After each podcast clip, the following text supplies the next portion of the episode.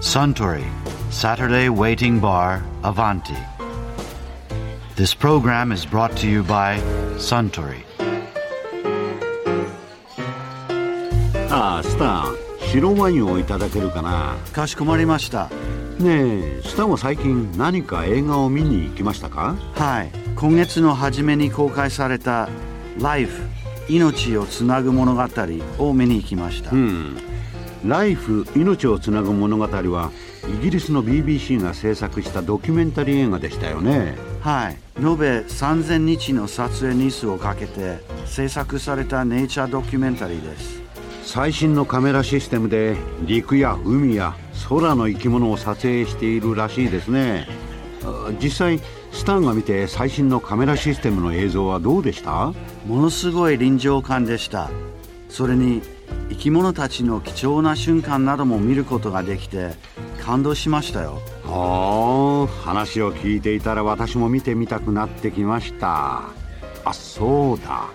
ドキュメンタリーといえば以前アバンティにいらしたドキュメンタリー映画作家の森達也さんがこんなお話をされていましたね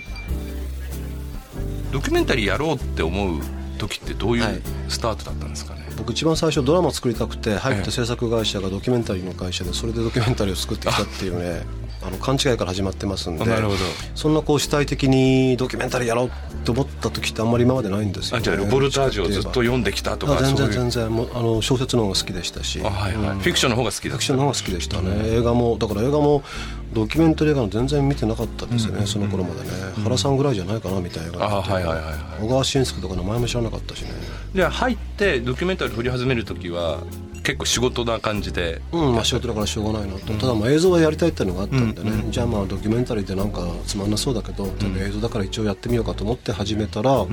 面白いなと、で一番これ多分西田さんもどっかつながる部分があるかもしれないけど最初に香港のロケだったんですよね、はいはいで偶然空論城の中に入っちゃったんですよ、でそれは全くハプニングだったんだけれど、でもうどの観光ガイド見ても空論城は絶対入っちゃいけないっていうもうマフィアの総今ないですけど、はい、でも入ったら普通の市民が生活しててね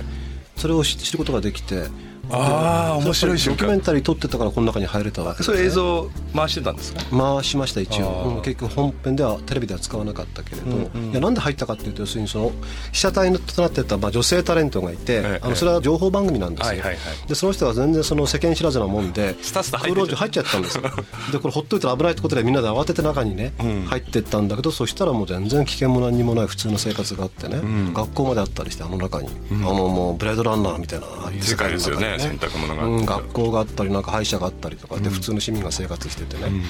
やっぱそれはね多分観光客じゃ入れないですよねドキュメンタリー撮ってるから入れたんだなってのがあってああそうですねつまり情報取材の普通のつもりで、え手ちなんていうのコーディネーターがちゃんとスケジュール立てたら絶対行かないところですよね、だってコーディネーター横で真っ青になってもう大変なって大騒ぎしてんの、うん行間がないですそうそうそうもんね僕もね厚労省はあの自分で入ったんですけどね、あのあ入ったんえですかーガチャンガチャンガチャンと音がしてて、これが暗黒の工場だと思って見たら、卓球やってました そうすごい勢いで子供たちが、もう全く普通でしたそうですよね、うん、で得てしてそんなもんだなってのもあるしだから本当あくまでもまあ副次的なものですけどドキュメンタリー作る上での副次的なものだけれど、でもまずはそこからねああの多分自分が普段行けないところに行けるし知らない人に会えるんだなっていうのは、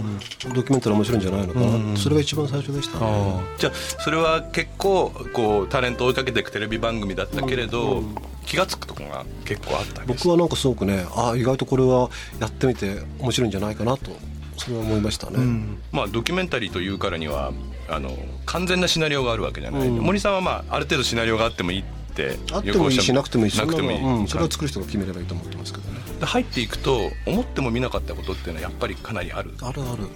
うんそれやっぱり現実には勝てないですよ、あのー僕は今でもやっぱフィクションはいずれやりたいとは思ってますけれど、やっぱり自分のイメージでしかこうだイメージからしか脱却できないじゃないですかでも現実ってのは突然降ってくるのはもう全然もう自分の頭から絶対想像できないようなようなね、ことが起きたりしますからね、そういう時って冷静でいられるんですかうんうんあの興奮興奮したりしてまますよ、うんあじゃあカメラの後ろ側で、もうもう一番固唾を飲んで見守ってるのは森さんなわそうけですねよくなんか冷静だって言われるけどそんなことないんですよ結構、うん結構そうなんですか、 もうすごい冷静淡々とこう振るのもちゃんとなんか事件が起こってもね、あの冷静にこっちも撮ろうってやってるいようやに見えるーノート内もう大騒ぎしてますよあそうですか、でその瞬間っていうのはじゃあ結構刻まれるわけですよねそのそう乗り越えた瞬間ってね刻まれるってのは自分が自分にその記憶にはい残はっいていそうくですねそれは,、うん、それは多分日常もそうでしょ、別にカメラ持ってなくたって、うんうんだからそんなにあのドキュメンタリーって特殊なもんじゃなくて自分の日日常の延長と考えればいいと思うけどね、うんまあ、ある程度ねあの僕らは取材をする時は予測を立てて、ああの僕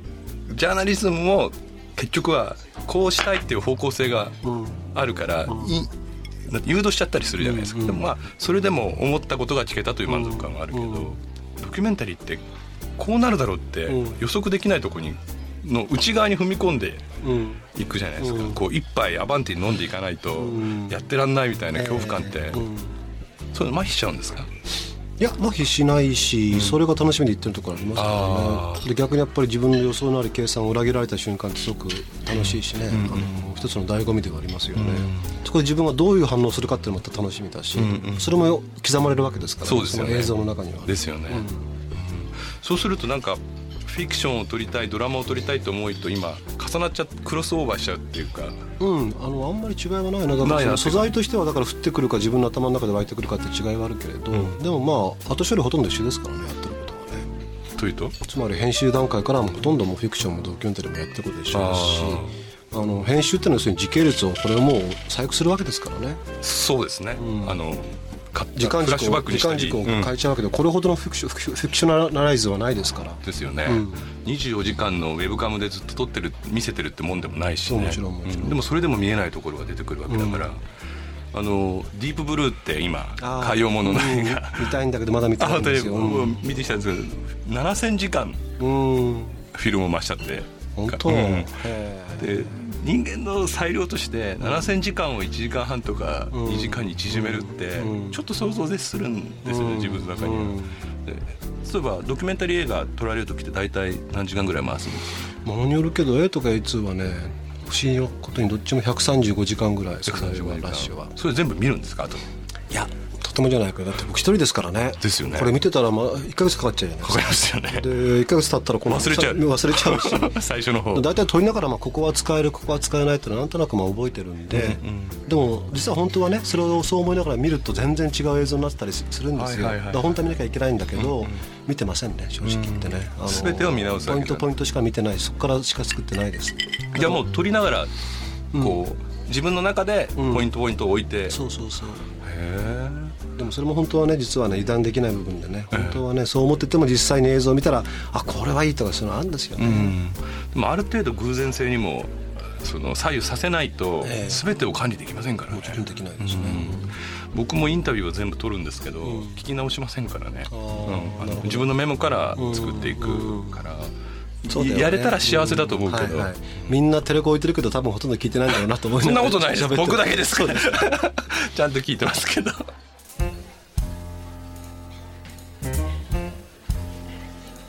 いやー森達也さんのお話面白かったですねあスタンもう一杯いただけるかなかしこまりました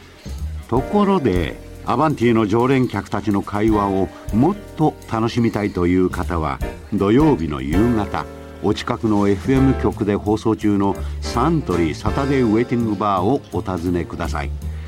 東京一の日常会話が盗み聞きできますよ